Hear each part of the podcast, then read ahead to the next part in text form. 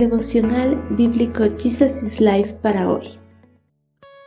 Bienvenidos al estudio de la palabra del Señor en el capítulo 61 del libro de Isaías. Somos mensajeros de Dios. El Espíritu del Señor soberano está sobre mí, porque el Señor me ha ungido para llevar buenas noticias a los pobres. Me ha enviado para consolar a los de corazón quebrantado y a proclamar que los cautivos serán liberados y que los prisioneros serán puestos en libertad. Él me ha enviado para anunciar a, los que se lamentan que ha llegado el tiempo del favor del Señor, junto con el día de la ira de Dios contra sus enemigos.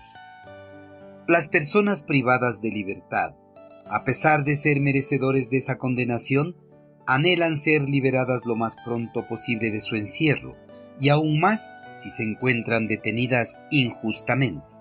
Sean culpables o no, todas las personas privadas de libertad anhelan escuchar palabras de consuelo y esperanza. El pueblo hebreo durante su cautividad en Babilonia se sentían aprisionados y muchos tenían el corazón quebrantado. Todos unánimes anhelaban escuchar que muy pronto esa cautividad terminaría y serían libres para volver a su nación amada. En medio de la angustia y el sufrimiento del pueblo hebreo, el eterno Creador levantó a su profeta para que profetizara a sus compatriotas que la liberación del cautiverio por fin había llegado. El eterno Creador ungiría a su profeta por medio del Espíritu Santo para que cumpliera con éxito la misión encomendada, tal como ungió externamente a los reyes y sacerdotes para que desempeñaran sus funciones profesionales en el pasado. Porque el profeta de Dios sería el encargado de llevar buenas noticias a los abatidos, de llevar consuelo a los corazones quebrantados o fieles israelitas oprimidos por la injusticia y abatidos por tantas desgracias sociales.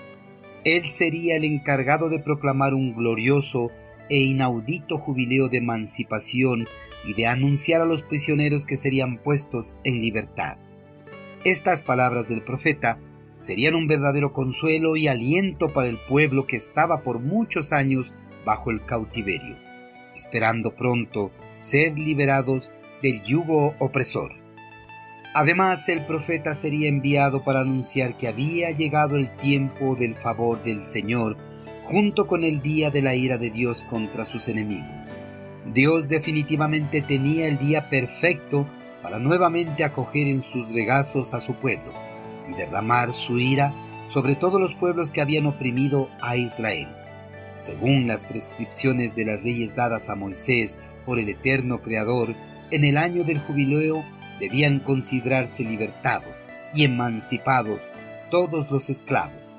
El Señor por medio del profeta quería dar a conocer a su pueblo que el año de su gracia por fin había llegado, el año de remisión de sus pecados y de reconciliación con su pueblo. Dios derramaría su perdón a toda la nación, liberándolos de toda culpa.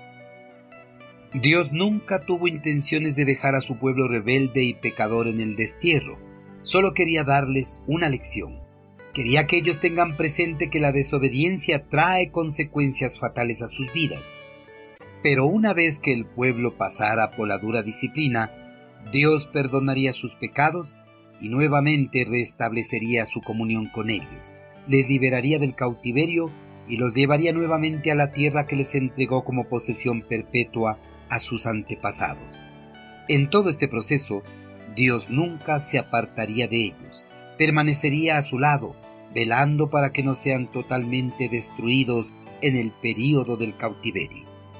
Queridos hermanos, en el momento que la disciplina sobre el pueblo hebreo estaba por llegar a su fin, el eterno Creador levantó a su profeta para que anunciara que el año favorable del Señor por fin había llegado, que pronto serían puestos en libertad para que vuelvan a sus tierras, tal como levantó al profeta para dar las buenas noticias de salvación al pueblo hebreo, Dios ungió a su Hijo amado para que trajera las buenas noticias de salvación a todas las naciones del mundo.